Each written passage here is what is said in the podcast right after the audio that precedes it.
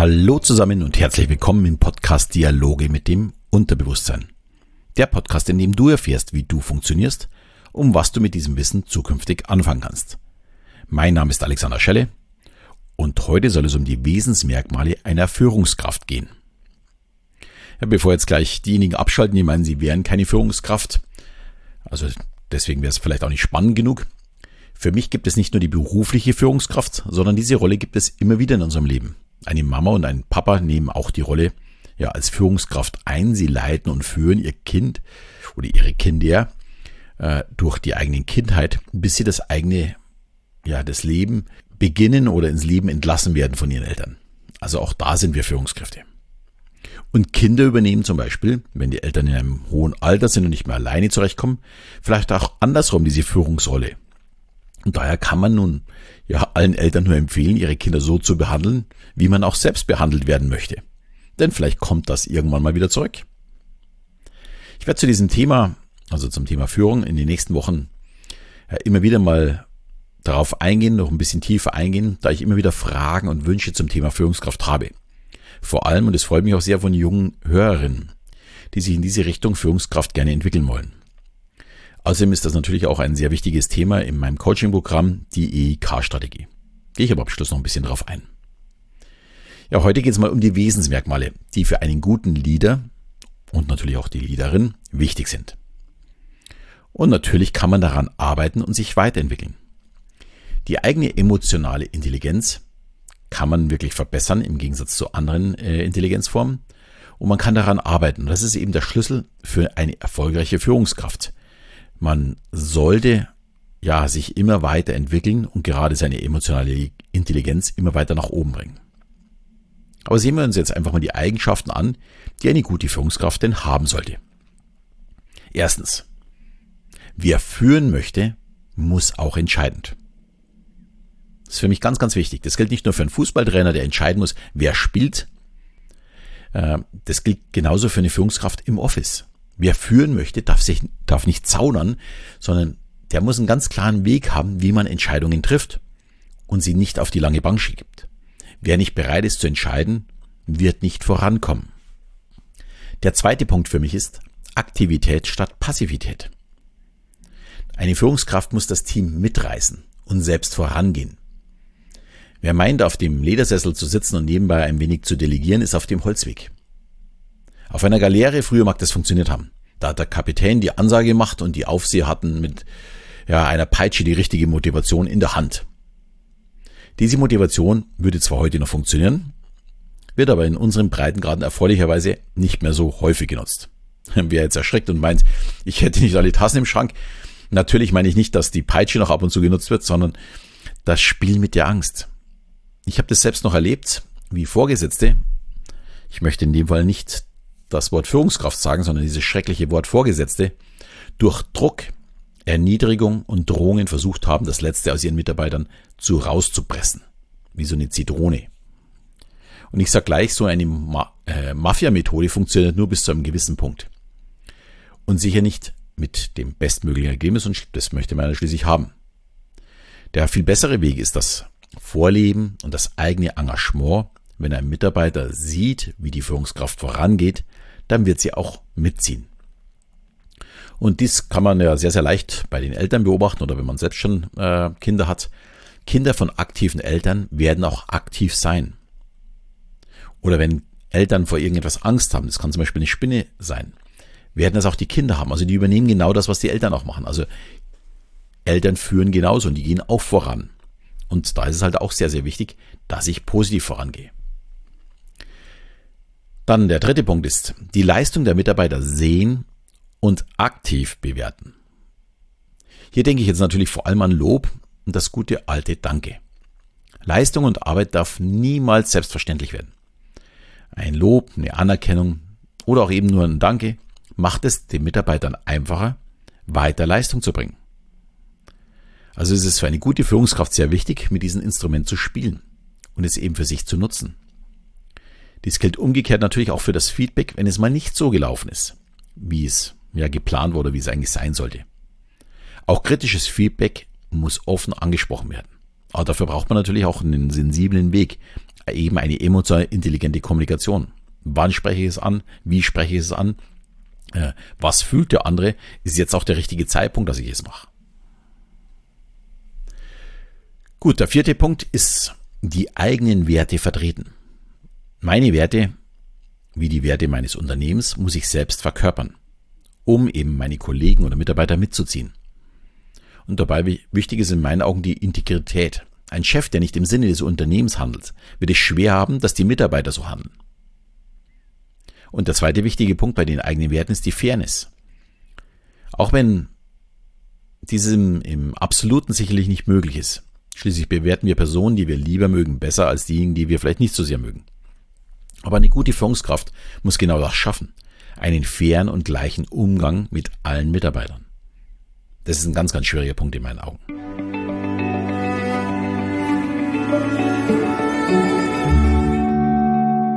Ja, und ich muss das Ziel kennen. Das ist der fünfte Punkt. Ich muss das Ziel kennen, auch bereit sein, immer wieder neu auszurichten. Als Führungskraft benötige ich eine Vision, wo es hingehen soll. Und nur wenn ich diese Vision habe, dieses Ziel habe und dieses auch kommunizieren kann, so dass es jeder versteht, dann sind die anderen, also die Mitarbeiter, dann auch bereit mitzugehen. Wenn die Vision nur in meinem Kopf ist, hm, dann funktioniert es nicht so. Das ist nämlich genau der sechste Punkt. Bin ich denn offen? Ich darf dieses Ziel oder die Vision auch nicht für mich behalten.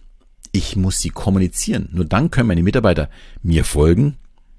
Und außerdem habe ich dadurch dann auch die Chance, dass Ideen, die in meinem Team stecken, mit zu integrieren. Weil oftmals sind ja da auch super Ideen dabei.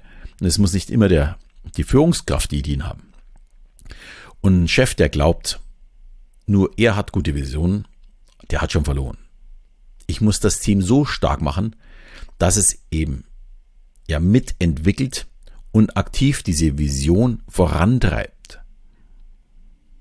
Also ganz, ganz wichtig hier wirklich sehr, sehr offen kommunizieren. Dann der siebte Punkt. Kann ich mich durchsetzen? Und damit bin ich jetzt nicht wieder bei der Galeere und der Peitsche, sondern eher eine natürliche Autorität. Auch eine stille Person kann sich durchsetzen. Und ich denke, es ist sehr, sehr wichtig, dass mir andere oder dass die Mannschaft mir folgt und mich eben respektiert. Aber ohne dass ich drohen muss. Wenn ich mir diesen Respekt ja, erarbeitet habe, dann wird es viel leichter als Führungskraft, die Mannschaft hinter mich zu bringen. Auch mal, wenn es nicht so gut läuft. Zu sagen, komm, wie kommen wir gemeinsam wieder aus dieser raus? Wollte es jetzt nicht direkt sagen. Also, hier ist ganz, ganz wichtig, ähm, wenn ich mich durchsetze, brauche ich trotzdem dieses Standing in der Mannschaft, dass ich einer von ihnen bin und wir es gemeinsam schaffen. Das ist mal ganz interessant, so bei Fußball oder überhaupt bei Trainern, äh, wenn man dann von diesem Wir spricht, ob denn die Mannschaft oder die einzelnen Spieler oder Spielerinnen eben auch von Wir sprechen. Dann auch ein ganz wichtiger Punkt ist mein Achter, eigene Fehler eingestehen. Und vielleicht auch mal über sich selbst lachen können. Das macht die Zusammenarbeit nicht nur lockerer, es baut vor allem Vertrauen auf. Und genau dieses ja natürliche menschliche Verhalten kann eben helfen, um das perfekte Klima für großartige Ergebnisse zu liefern. Und Fehler, äh, wenn man diese eingesteht und der andere weiß, ähm, man sieht auch die eigenen Fehler, dann ist man auch bereit zu akzeptieren, wenn man selbst mal Fehler gemacht hat. Also Fehler eingestehen und vielleicht auch mal mit einem Lachen durch den Raum zu gehen, das ist immer gut, das hilft immer, um das Klima zu verbessern. Dann ganz wichtiger Punkt ist der neunte. Kann ich denn wirklich loslassen? Wenn ich mein bester Mitarbeiter bin, dann läuft etwas falsch. Die Aufgabe einer Führungskraft ist ganz klar, die Mitarbeiter stark zu machen. Nicht nur stark zu machen, sondern sie noch stärker zu machen, sie zu verbessern, sie weiter zu trainieren. Da kann ich jetzt auch wieder aufs Fußball schauen. Ich kann mir die besten Spieler zusammen kaufen. Also wenn ich das nötige Geld habe. Aber ich muss jeden Einzelnen immer besser und besser machen. Funktioniert es bei einem 35-Jährigen vielleicht nicht ganz so. Aber wenn ich einen 18- oder 19-Jährigen habe, durchaus. Ich muss daran arbeiten, dass sie besser werden. Und so ist es auch im Job. Und wer alles selbst macht, ist keine Führungskraft, sondern nur sein bester Mitarbeiter. Das ist ein Punkt, wo ich sehr, sehr viel bei Kollegen gesehen habe, die im Vertrieb unterwegs waren, die sehr, sehr gut verkauft haben, aber es nicht geschafft haben, dass ihre Mitarbeiter so gut verkaufen. Dagegen habe ich halt eben auch schon einen Kollegen gesehen, der jeden Einzelnen besser gemacht hat, als er kam. Deswegen ist es so unheimlich wichtig. Ich muss ja die, die Verantwortung meinen Mitarbeitern geben. Die müssen dieses auch spüren, dass sie diese Verantwortung haben. Ja, und der zehnte Punkt, das ist etwas, was für das Zwischenmenschliche sehr, sehr wichtig ist. Bin ich denn aufmerksam? Grüßen und die Probleme der Mitarbeiter zu sehen, das schafft Nähe. Und das hilft dann eben auch in kritischen Situationen. Ich habe das in einer anderen Folge schon mal erzählt. Wenn eine Führungskraft ein, ein Büro betritt und nicht grüßt, dann geht es in meinen Augen wirklich gar nicht.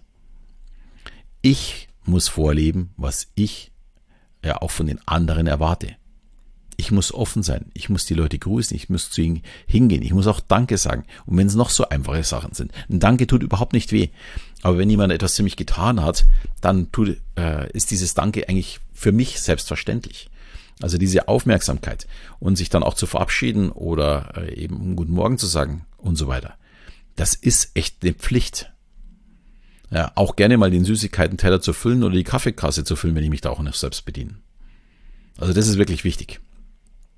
Ja, wenn du all diese Eigenschaften verinnerlicht hast, dann bist du vielleicht schon eine hervorragende Führungskraft oder du bist gerade auf dem Weg dorthin. Und all diese Eigenschaften sind auch für diejenigen wichtig, die ein Team vielleicht nur in einem Projekt führen. Auch hier ist Führung verlangt. Also man darf das immer nicht nur auf einen, auf einen leitenden Posten sehen, sondern äh, man muss das wirklich im Zusammenspiel sehen, wenn ich irgendwie auch nur drei oder vier Personen führen muss. Das gehört einfach dazu. Und wer jetzt für sich reflektiert und sagt, das ist nicht meins und ich möchte mir das als Führungskraft überhaupt nicht antun, dem kann ich nur sagen, Gratulation zu deiner guten Selbsteinschätzung. Hört sich jetzt ein bisschen komisch an, aber ich wollte zum Beispiel am Anfang auch immer Vertriebsleiter werden, so in den 90ern. Und mit der Zeit habe ich dann ja gesehen, welche Probleme sich durch diesen Job ergeben. Und dass da nicht nur der Spaß an der Führung dabei ist, sondern auch der Druck, den man von oben bekommt und den man leider Gottes auch weitergeben muss. Oder die Mitarbeiter, die nicht mehr so richtig mitziehen und die man immer wieder neu motivieren muss. Und man sieht, da kommt nicht mehr so richtig was raus, weil die Motivation einfach gar nicht mehr da ist. Und ich bin auch ein Tick zu sensibel. Ich nehme nämlich ja meine Herausforderungen, manche würden sagen Probleme, dann immer mit ins Bett und kann dann stundenlang darüber grübeln, statt dass ich schlafe. Und zwar, warum jemand nicht so abliefert, wie ich es erwartet hätte. Ich bin lieber jemand, der Hilfestellung anbietet und der andere kann dann entscheiden, ob er sie nimmt oder nicht. Für mich ist das von Haus aus so ein bisschen das Denken, dass jeder für sich selbst auch verantwortlich ist. Das ist natürlich sehr, sehr schwer als Führungskraft. Denn als Führungskraft habe ich ja nicht nur die Verantwortung für mich, sondern für das ganze Team. Und natürlich auch für die Ergebnisse dieses Teams. Und als Führungskraft muss man einfach immer auch bei denen dranbleiben, die keine Lust mehr haben mitzuziehen. Warum auch immer. Und die gibt's halt nun mal leider Gottes auch. Und ich muss gestehen, ich hatte da wirklich Glück. Für mich war das Schöne daran, als ich eine Truppe mit, ja, ich glaube 22 Leute waren es, geführt habe, dass das eine sehr, sehr junge Truppe war. Es waren lauter Vertriebsassistenten und Assistentinnen, eigentlich mehr Assistentinnen als wir Assistenten, die in, in den Vertrieb reinwachsen wollten und somit ja 18 bis 25 würde ich mal sagen, ist man noch viel, viel leichter zu führen, weil die einfach noch ja motiviert sind, weil sie einfach noch große Ziele haben. Sie wollten ja weiterkommen, sie wollten auch ins Account Management. Äh, was ich zusätzlich noch hatte in den ja, 25 Jahren im Vertrieb, ich führte unheimlich gerne auch Projektteams. Da können nämlich Personen im schlimmsten Fall auch mal ausgetauscht werden, wenn es eben nicht passt. Und das ist oftmals für beide Seiten dann vernünftig. Kann thematisch nicht passen oder die Person passt einfach nicht zum Kunden dazu oder auch eben zu mir nicht. Das kann durchaus alles sein.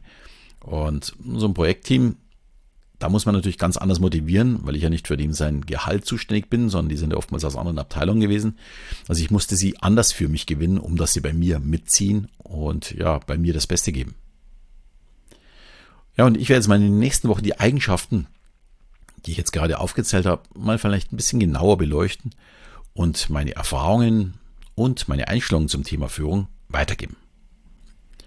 Wer hier schon ein bisschen mehr wissen möchte, ist wirklich ganz herzlich eingeladen, meinen kostenlosen Workshop, die EIK-Strategie zu besuchen. Den Link stelle ich in die Shownotes, muss man auch circa 90 Minuten mitbringen.